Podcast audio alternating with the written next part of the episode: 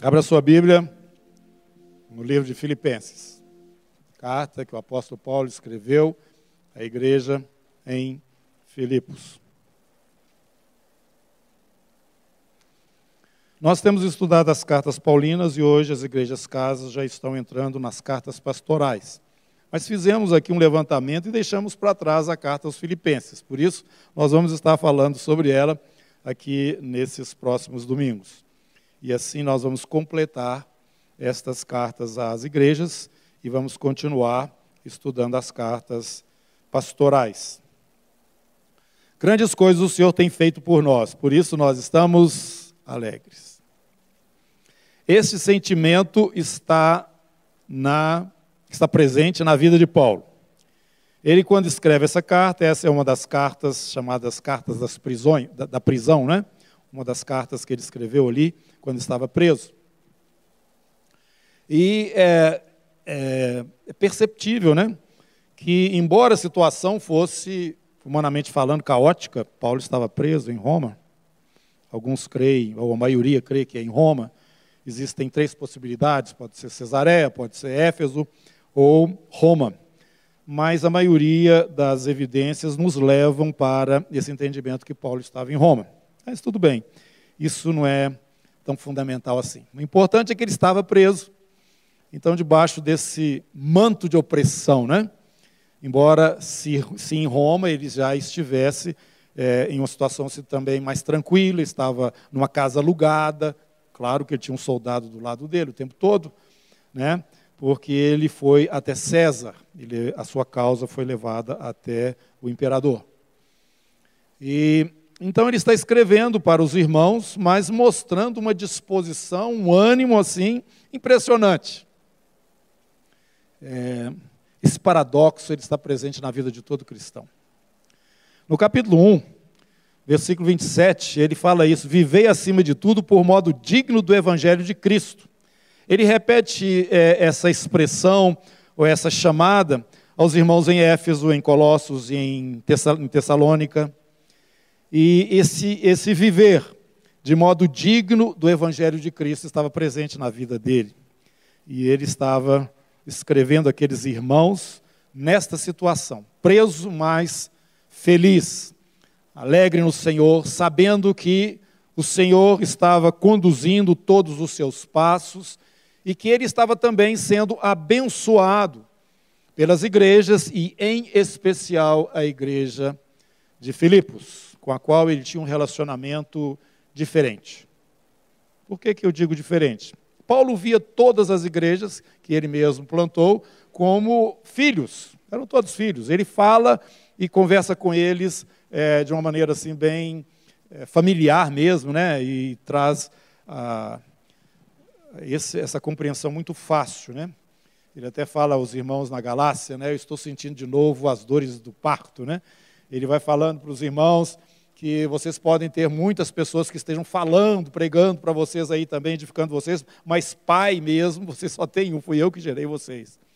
Então, ele tinha muita liberdade e nos seus escritos a gente percebe isso. Mas na igreja de Filipos, ele tinha um, algo especial. E não é difícil de compreender isso. Mesmo numa casa, você entende isso, você tem filhos, né? Cada um com a personalidade, e tem um filho diferente do outro sempre, mas tem aspectos que realçam a convivência familiar. E essa, essa convivência aqui de Paulo com a igreja em Filipos realça o aspecto de que aqueles filhos que ele tinha ali, espirituais em Filipos, eles tinham uma preocupação não somente com a obra que Paulo estava realizando, mas objetivamente com a pessoa de Paulo.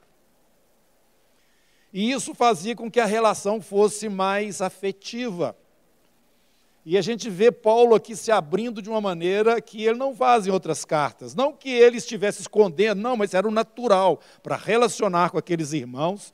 Ele tinha essa liberdade, essa espontaneidade e essa emoção. Paulo estava emocionado quando ele falava aos irmãos ali é, em Filipos, porque ele percebia que aqueles irmãos não só viviam aquela experiência é, de caminhar junto com ele, de saber do que estava acontecendo, ver a, é, a, obra que Deus continuou realizando ali a partir de Filipos, né, logo quando Paulo implantou a igreja ali. Na sequência mesmo, na próxima cidade que Paulo vai, Tessalônica, eles mandam recursos para Paulo, mais de uma vez, ali em Tessalônica.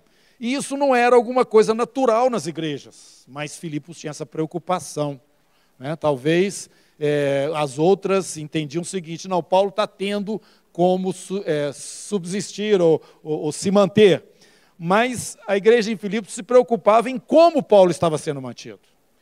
Eu, é, era aquele aspecto, né? Ele está comendo só feijão com arroz e carne moída, ou ele tem lá um churrasco também de vez em quando na, na vida dele lá. É, esses são esses detalhes que faziam com que Paulo se sentisse emocionado diante daqueles irmãos, ao verem que eles mandaram lá para o lugar onde ele estava, entendemos Roma, né, o Epafrodito, que era um irmão lá em Filipos, para levar recursos para Paulo. E aconteceu uma coisa é, triste ali, porque o Epafrodito ficou doente, e uma enfermidade mortal quase que ele morre.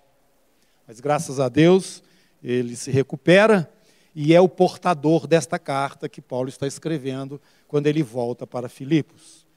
É, e então nós estamos diante desta realidade. Paulo escrevendo para essa igreja, é, preso, mas também feliz e alegre e emocionado com a preocupação daqueles irmãos em levar até ele recursos, e ele vai falar depois: Eu estou suprido, glória a Deus, eu não estou procurando isso, mas isso toca em mim e aumenta o crédito de vocês para mim, não é? no sentido dessa, desse afeto que Paulo é, sentia por essa igreja. E quando ele vai discorrendo né, na carta e falando àqueles irmãos, ele deixa isso transparecer claramente. Mas eu preciso ainda enfatizar um pouquinho, irmãos, esses três personagens aqui da carta Epafrodito, esse irmão que é, saiu do seu conforto ali em Filipos, e naquele tempo vocês sabem que as viagens não eram igual hoje, né? E o caminho também, se foi Roma, foi um caminho longo para ele chegar até lá, levando recursos para Paulo. E, e, ele faz isso de boa vontade. Ele não só foi uma pessoa que, quando Paulo estava em Filipos, estava junto com ele no ministério e no trabalho ali, mas ele também estava se disponibilizando para alcançar o apóstolo em qualquer lugar que fosse, como mensageiro da igreja de Filipos, trazendo então conforto, subsistência no sentido é, de, da manutenção dele, mas também o calor da igreja e a preocupação que aqueles irmãos tinham. A igreja em Filipos era uma igreja missionária, mas ela não era só uma igreja missionária no que diz respeito à obra, que eles tinham interesse nela mas eles tinham interesse também no missionário, que no caso era o apóstolo. E então isso fazia com que o coração de Paulo estivesse muito ligado a eles. E ele percebia que pela forma como a igreja estava se desenvolvendo, né, ele tinha certeza, ele tinha convicção de que havia um futuro glorioso para aqueles irmãos, para aquele ministério. E ele está dizendo no capítulo 1, verso 6, estou plenamente certo de que aquele que começou a boa obra, né?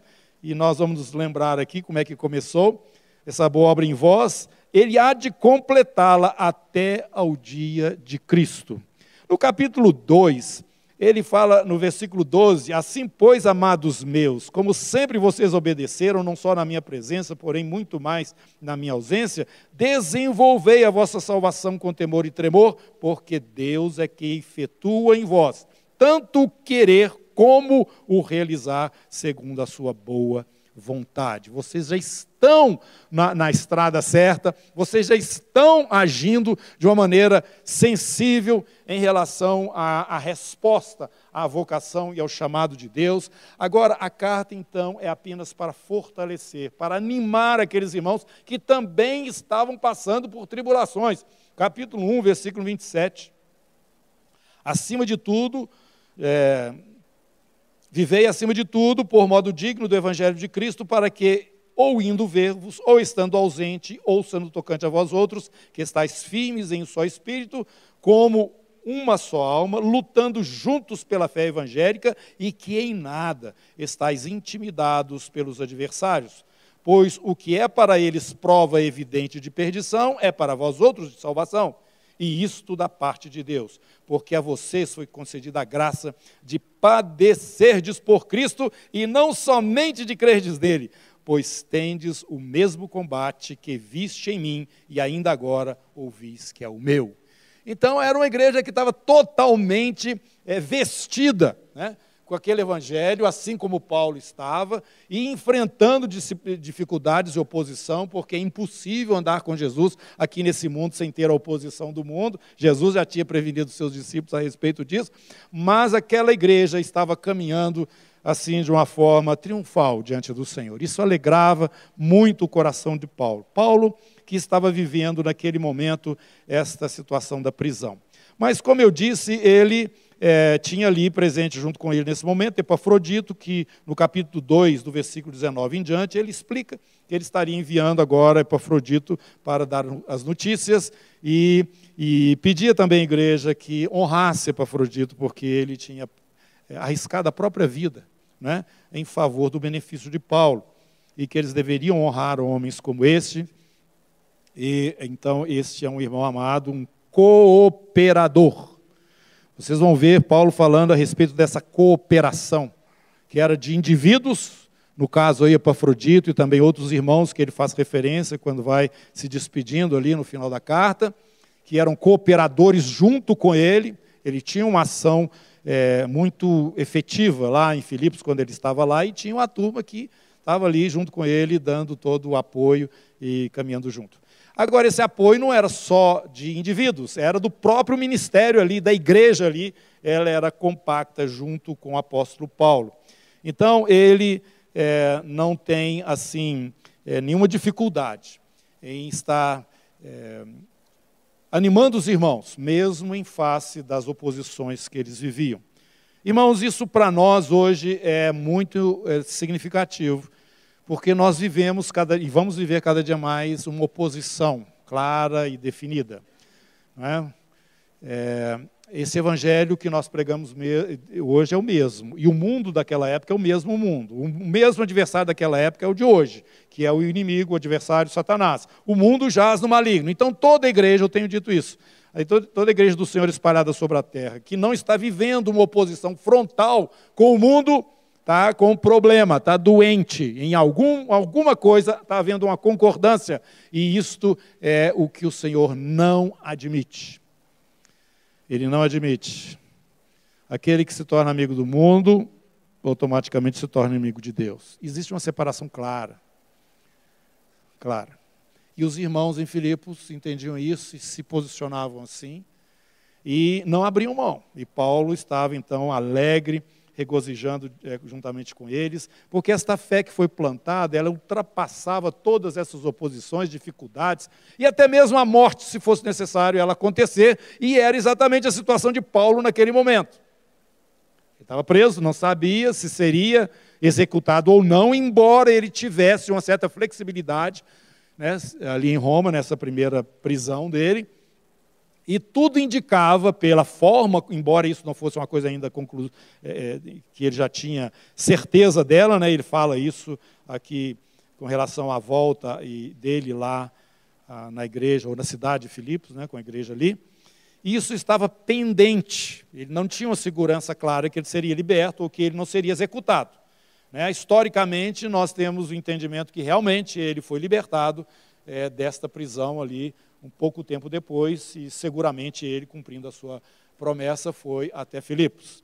Mas esse momento era um momento em que não haviam de, é, definições, e ele falando para os irmãos ali, com toda essa alegria, do capítulo 1 aí, do verso 3 até lá no versículo 11, né? Vocês precisam estar cheios do fruto de justiça, o qual é mediante Jesus Cristo para a glória e louvor de Deus. Então ele começa a falar para os irmãos: olha, esta situação presente minha, que preso, é, ela tem um fruto positivo muito grande. Confirmando o que ele, escrevendo em Romanos, aos Romanos, ele fala: todas as coisas cooperam para o bem daqueles que amam a Deus. Paulo, esse tempo to todo, né, antes dele ser preso, quando ele estava voltando para Jerusalém, onde ele foi preso e veio depois preso até Roma, de onde ele estava escrevendo, cremos assim, é, ele estava sendo avisado pelo Espírito Santo dentro dele mesmo. E os irmãos também, pelo Espírito, é, alguns falavam e, claramente para ele que a ida dele para Jerusalém naquele momento estava muito complicada. O que estaria acontecendo lá seriam tribulações, situações de grande dificuldade. Né? E Paulo fala: não, mas para mim não tem problema. Não tem problema, eu estou disposto a morrer, não tem dificuldade nenhuma. É, mas tudo indicava que haveria problemas lá em Jerusalém. E foi o que aconteceu. Ele foi preso, passou dois anos em Cesareia preso, depois ele apelou para César, e depois que ele apelou, apelou para César, ele então foi levado para Roma. E de lá, como já falamos, cremos pelas evidências, né, que ele está escrevendo essa carta, como escreveu outras mais, dali da prisão, para os irmãos em Filipos. Mas ele diz: essa situação toda, ela está sendo boa em dois sentidos. Primeiro, porque é, aqueles que estão aqui em volta de mim, a casa de César, ou no caso a guarda pretoriana, aqueles que estão aqui debaixo da autoridade do César, né, me vigiando, ou no meio dos quais eu estou, eles passaram a conhecer o Senhor. E até mandam, é, através de Paulo, recomendação para as igrejas às quais Paulo escrevia. Esses, imaginamos, soldados mesmo. E o evangelho estava se propagando num ambiente onde ele não teria talvez muita facilidade de chegar.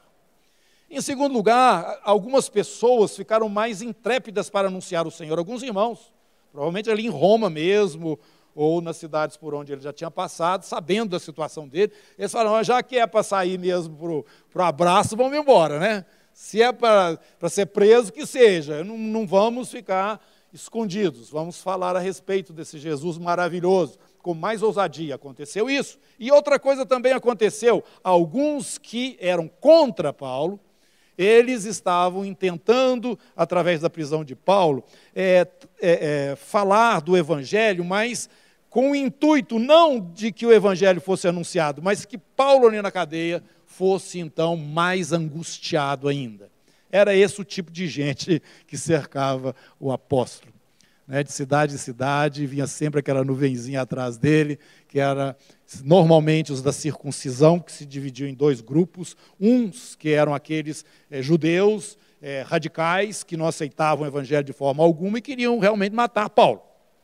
Ele fala a respeito deles lá em Tessalonicenses, né, é, que eles queriam mesmo, era esse o objetivo deles. Agora, tinha um outro grupo que eram os judeus cristãos, mas que não queria abrir mão da lei. Então eles ficavam querendo desautorizar Paulo com o evangelho da graça, que foi confiado a ele, né? e principalmente para os gentios aos quais ele foi enviado. Então esses, essas, essa, essa, reação aconteceu pela prisão de Paulo, a situação que está. E ele fala o seguinte: ó, oh, gente, está sendo bom, porque até mesmo os que estão pregando por pretexto o Evangelho, na verdade, Jesus está sendo conhecido através dessa palavra. Não interessa. A palavra tem poder, né? Nós já ouvimos isso. Ainda que a intenção de quem está falando seja outra, ela em si traz é, o poder que transforma o homem. E desta forma, o Evangelho então está sendo espalhado, embora preso, eu estou feliz. E se eu morrer, irmãos, agora, vai ser muito bom, porque, é, sob certo aspecto, ele está falando, é o que eu, na verdade, quero. Porque eu prefiro estar com Cristo, Cristo do que estar aqui. Capítulo 1 versículo 19. Porque estou certo de que isto mesmo, pela vossa súplica e pela provisão do Espírito de Jesus Cristo, me redundará em libertação. Né? Segundo a minha ardente expectativa e esperança, de que em nada serei envergonhado antes, com toda ousadia, como sempre, também agora será Cristo engrandecido no meu corpo, quer pela vida, quer pela morte. Porquanto para mim o viver é Cristo e o morrer é lucro. Lucro. Morrer é lucro. Eu sempre digo isso quando estamos é, com algum irmão que partiu, foi para o Senhor, né? Eu sempre falo isso, ou quase sempre. Bom para quem vai e ruim para quem fica. Porque se é, esse é um irmão, você pode estar certo, ciente, que ele entrou num gozo indizível. E ele já está na presença de Deus. E aqui eu gostaria, para a presença de Deus, usufruindo do Senhor. Não com todas as coisas completas. Ele está na presença do Senhor, aguardando a ressurreição. Quando ele vai adquirir um corpo como nós temos hoje, só que um corpo espiritual que nunca vai morrer mais. Mas já vai para o Senhor. E essa, essa convicção Paulo tinha. É a mesma coisa que Jesus falou para o ladrão: hoje mesmo você vai estar comigo no paraíso. Não é daqui, é quando eu voltar ou quando acontecer a ressurreição. Hoje você já vai estar comigo. Então, meu irmão, é, quando a gente morre, eu, eu não canso de falar isso, eu, eu, acho que é muito importante os irmãos entenderem isso, porque tem, inclusive, uma doutrina dizendo que a pessoa fica dormindo, dormindo e acorda o dia que Jesus voltar. Então, como ela está dormindo, não, não interessa se foi um dia, dois dias, três dias, cem anos, quatro séculos, sei lá, quanto for, não importa. Então, se justificam dessa maneira. Mas não é o intuito, que não é o que Paulo está falando. Se for para ficar dormindo desse jeito, não precisa ir agora, não, é? Porque o sentido seria um sentido escapista. Fugir, quero ir embora depressa. Não, não era o pensamento dele. Pelo contrário, ele está falando o seguinte: agora eu estou mais convencido de que eu vou ficar por causa da necessidade. Agora ele fala, é, ora, versículo 25, 23. De um e outro lado estou constrangido, tendo desejo de partir e estar com Cristo, que é incomparavelmente melhor. Mas por vossa causa é mais necessário que permaneça na carne. E estou convencido disso, estou certo de que ficarei e permanecerei é, com todos vós para o vosso progresso, gozo da fé, a fim de que aumente, quanto a mim, o motivo de vos gloriardes em Cristo Jesus pela minha presença de novo convosco. Aleluia. No capítulo 2, ele está falando novamente que ele não se importa de entregar a sua vida em função da igreja, dos irmãos. Ele está falando, preservando, verso 16, preservando a palavra da vida, para que no dia de Cristo eu me glorie de que não corri em vão, nem me esforcei inutilmente. Entretanto, mesmo que seja eu oferecido por libação, isso é a minha vida derramada, como se fazia com vinho do sacrifício né, derramado sobre o sacrifício a serviço da vossa fé, alegro-me e com todos vós me congratulo. Isso para mim vai ser um gozo, ter minha vida derramada, entregue. Assim vós também, pela mesma razão, alegrai-vos, congratulai-vos comigo. Então, este homem é o homem que está enviando a carta, e junto dele tem um outro, que é o Timóteo. Paulo e Timóteo, capítulo 1, Versículo 1: Servos de Cristo Jesus a todos os santos em Cristo Jesus, inclusive bispos e diáconos que vivem em Filipos. Foi assim que ele enviou a sua carta. Glória a Deus por esse Timóteo. Timóteo era como um filho para ele. Você vai ver isso no capítulo 2.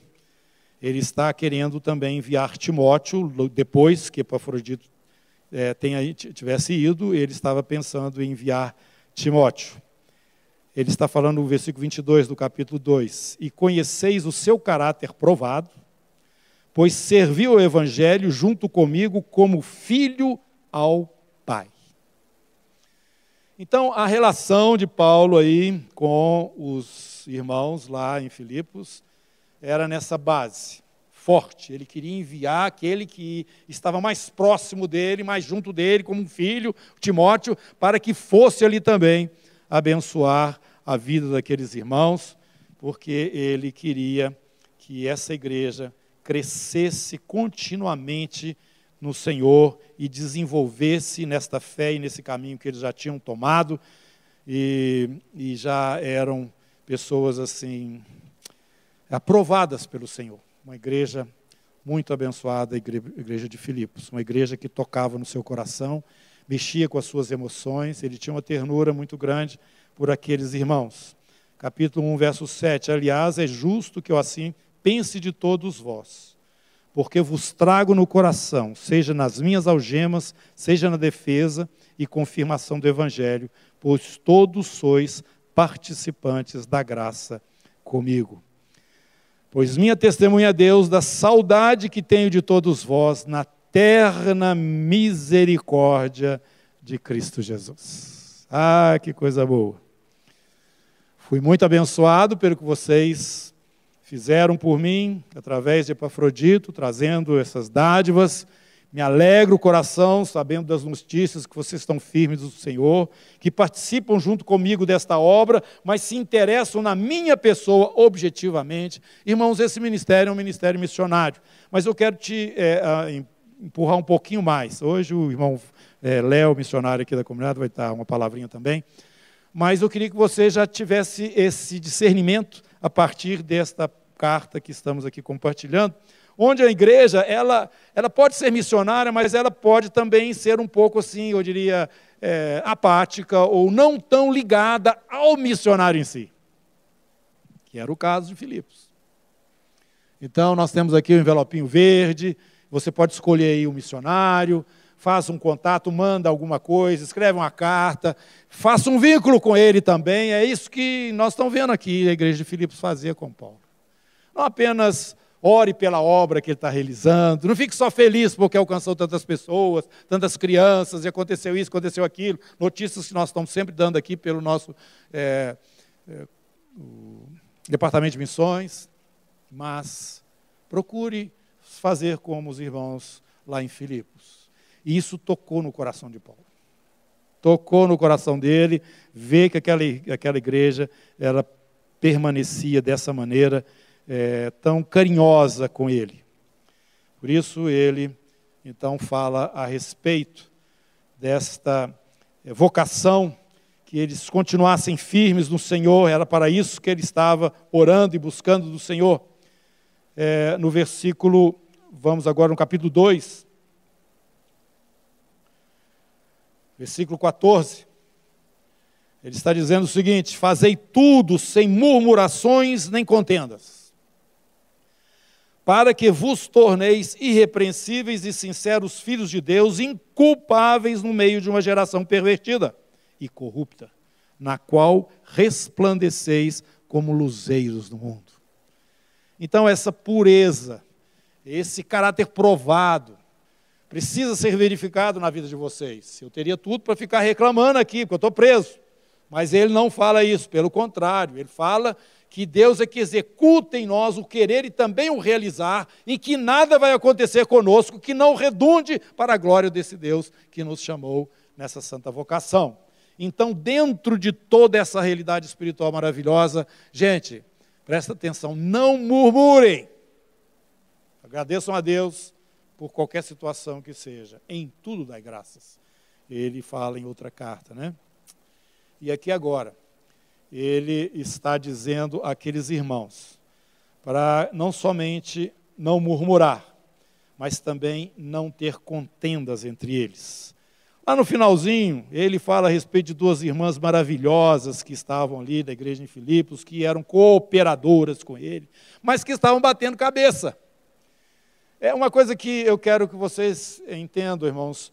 Nós é, somos diferentes uns dos outros. O caminhar da fé não significa uma compreensão e um entendimento das coisas espirituais e não espirituais também é, igual. Então, forçosamente, você tem que admitir que há algo fora de você, né, que vem através das ideias, dos pensamentos, dessas características, do outro, que no caso é irmão, que você tem que aceitar sem entender. Nós temos muitas vezes aquele foco em nós mesmos, onde nós achamos que nós somos o aferidor, que nós somos o padrão e a forma de pensar, a maneira de perceber as coisas, ela é perfeita em nós. Então nós filtramos tudo de acordo com a nossa visão. E a palavra de Deus está nos ensinando que não é assim. Não é assim. Ele está falando, essa igreja é maravilhosa, mas mesmo assim vocês não estão batendo cabeça. Provavelmente a Síndic e a Evódia, que eram as duas, é, estavam certas na forma como elas estavam entendendo, só que uma estava vendo um lado, a outra estava vendo o outro. Ou uma tinha uma sensibilidade maior para certas coisas que a outra não tinha. Nós temos que admitir isso no nosso meio, irmãos. Nós não podemos favorecer o adversário produzindo, né, a partir das nossas limitações, situações por onde ele entre e crie brecha entre nós, porque a ansiedade, vamos dizer assim, usando essa palavra que não é muito correta, mas no coração de Paulo você percebe que ele tinha um cuidado com aqueles irmãos excepcional. E eu posso visualizar o seguinte: Paulo era como um patriarca lá na cabeceira da mesa, aquela mesa compridona, e os filhos, netos, genros, noras, a clã dele estava ali na frente dele. E ele vai falando agora, no capítulo 2. É assim, se existe entre vocês uma exortação em Cristo, Claro que existe. Se Cristo está presente, tem exortação. Alguma consolação de amor, que faz referência ao Pai? Tem? Claro que tem. Alguma comunhão do Espírito? Aqui está a trindade, viu? Jesus, o Pai e o Espírito Santo. Ele está presente no meio de vocês. Se há entranhados afetos e misericórdias, é isso que acontece numa família: tem afeto maior do que em outros relacionamentos. Tem, claro que tem, vocês são família de Cristo. Então eu quero uma coisa de vocês. Olha o que, que ele fala: completem a minha alegria, de modo que vocês pensem a mesma coisa. Meus irmãos, isso não é. Isso não é simples, não. Pensar a mesma coisa é muito difícil. Mas completa a minha alegria, vocês já têm todos esses componentes aí. Me dá também esse prazer de ver vocês pensando a mesma coisa, tendo o mesmo amor, sendo unidos de alma. Isso aí fala de sentimento, tendo este sentimento igual entre vós. Vocês se percebam um. É a clã. É a visão paternal. É Paulo olhando esses irmãos aí. E agora eu, eu vou entrar nessa parte final que nós vamos terminar é, essa breve meditação, mas eu quero que vocês é, anotem aí com mais força isso aí. Não façam nada por partidarismo ou vanglória. Lá fora no mundo há uma competição contínua. Salomão já escreveu que o progresso do homem, assim, nos feitos dele, está relacionado com a vaidade porque ele quer sempre fazer melhor do que o outro. Um fez, um eu também estou contra, também sou, eu também, eu também. Hoje em dia isso é um negócio cada vez mais forte, né? Cada um se apresentando aí como se fosse o criador do universo. O eu, o eu, o eu. Mas aqui a história é outra. Nada faça por partidarismo ou vanglória, ou querer, não faça nada nesse sentido. Pelo contrário, né? Considere cada um os outros superiores a si mesmo. E deixa de hipocrisia. Porque nós podemos fazer isso com palavras, com gestos, com ações até, é, mas que lá no coração você não, você não pensa isso não. É, irmãos, isso é um negócio que você precisa de olhar para dentro de você, e esse momento de pandemia nos está ajudando a perceber isso. Nós estamos sendo confrontados conosco mesmo, trancados dentro das nossas casas, com a boca fechada. Cheio de máscara. Aí a gente vai começar a olhar a gente mesmo. Foi para isso que o Senhor parou o tempo para botar a igreja no, no, no esquadro, no quadrado dela. E nós estamos olhando para nós mesmos. Eu estou vendo isso comigo. Será que você não está percebendo isso, não? Que o Espírito Santo está te enquadrando? E que você está começando a perceber, você mesmo, você não vai conseguir ter uma conexão real com Deus, profunda, sem passar obrigatoriamente por você mesmo. Presta atenção no que eu estou te falando. Porque essa relação sempre será superficial com o Senhor, enquanto você não assumir-se como realmente você é, sem nada para te para vangloriar, sem nada para tampar a realidade, Tá? Aí então as coisas começam a acontecer. Isso é que é o arrependimento que a Bíblia fala: arrependei-vos, arrependeu. Olha para você mesmo, diante do amor de Deus, diante do favor de Deus, diante da grandeza de Deus, diante da majestade de Deus. Às vezes o pessoal fala assim: arrepender de quê, gente? Eu já sou crente. Arrepender de você mesmo. Será que você não tem esse desespero lá no seu interior? Senhor, eu queria ser mais perfeito para te dar mais prazer porque eu te amo e eu não quero te entristecer. Será que é isso que está lá dentro do nosso coração? Ou eu quero fazer um negócio melhor ainda do que o meu irmão, para os outros irmãos me virem e perceberem que eu realmente sou uma pessoa que tem talentos e capacidades e eu então sou é, uma pessoa distinta no meio da congregação. Não, irmãos, eu estou falando o seguinte: vê primeiro o outro. Nada façais por partidarismo ou vanglória, mas que considerando cada um os outros superiores a si mesmo. Então eu tenho uma necessidade, e eu estou vendo que o meu irmão tem uma necessidade. Primeiro, é, olha a necessidade do seu irmão. Depois vai resolver a sua. Aí está meio distante, até mesmo da comunidade cristã da Zona Sul, onde nós enfatizamos tanto que nós devemos amar fraternalmente, sem hipocrisia, ardentemente, intensamente, de fato e de verdade, constantemente, assim como Ele nos amou. A gente fala isso e a gente tem que progressivamente entrar dentro disso, porque este é o desejo que está no coração daquele apóstolo, aquele pai, não é? falando para os seus filhos. E aí os filhos, como nós aqui, podemos levantar e falar o seguinte: Paulo, mas você está querendo muito. Aí já passou. Como é que nós vamos fazer isso, Paulo? Versículo 5, e vamos concluir. Tende em vós o mesmo sentimento que houve também em Cristo Jesus. Olha para Jesus. Vou falar aqui um pouquinho a respeito do exemplo que ele nos deu. Pois ele, subsistindo em forma de Deus, não julgou como usurpação ser igual a Deus. Ele era Deus. Não era usurpar uma posição, essa era a realidade dele. Antes a si mesmo se esvaziou, assumindo forma de servo, tornando-se em semelhança de homens, reconhecido em figura humana. Como nós nunca fomos Deus, nós não sabemos exatamente como que é isso. Mas você tem que concordar comigo que essa distância é uma distância infinita. Você sair da posição de Deus e assumir a posição de criatura. Por isso que Hebreus fala que Jesus aprendeu obediência pelas coisas que sofreu. Eu não tinha que obedecer ninguém. Mas quando ele assume esta forma, assume esta vida que você e eu vivemos aqui, ele se humilhou, se humilhou, se humilhou, não só apenas assumindo a forma humana, mas uma forma humana de servo. Foi humilhado até a morte e morte de cruz entre aqueles dois ladrões ali, seminu, pregado ali naquele pedaço de madeira, na entrada da cidade, as pessoas passavam e meneavam a cabeça. Coitado desse.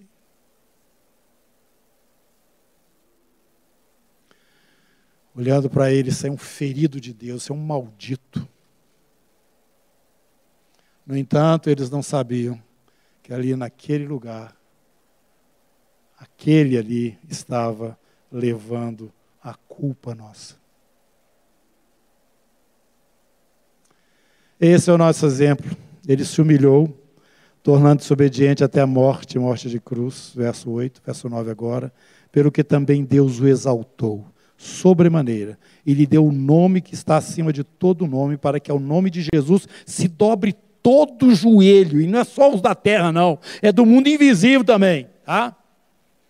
Aos nossos olhos agora, debaixo da terra. Toda língua confessa que Jesus Cristo é o Senhor para a glória de Deus Pai, fazendo referência aos que estão vivos, aos que morreram e aos seres celestiais. Todos vão dobrar os seus joelhos diante dele, porque ele não olhou para si mesmo, ele deu a sua vida em seu favor.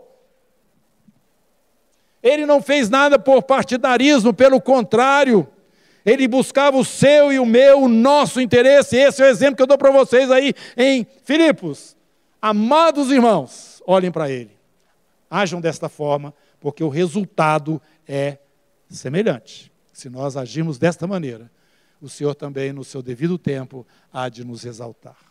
Amém?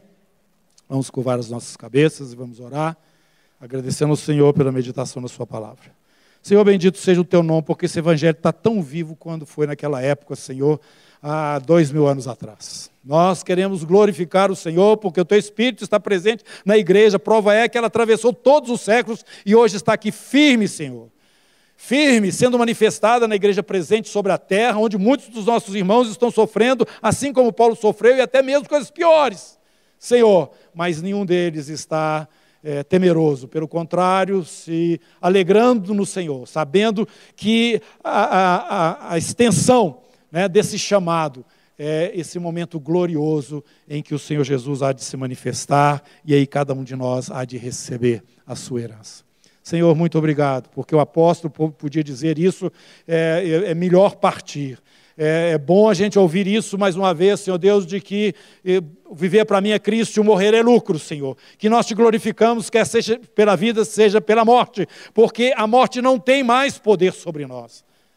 Senhor, muito obrigado por todas essas revelações que fez com que o teu povo permanecesse firme diante de todas as oposições até o dia de hoje e assim há de continuar até o glorioso dia em que o Senhor há de regressar. Em nome de Jesus. Amém.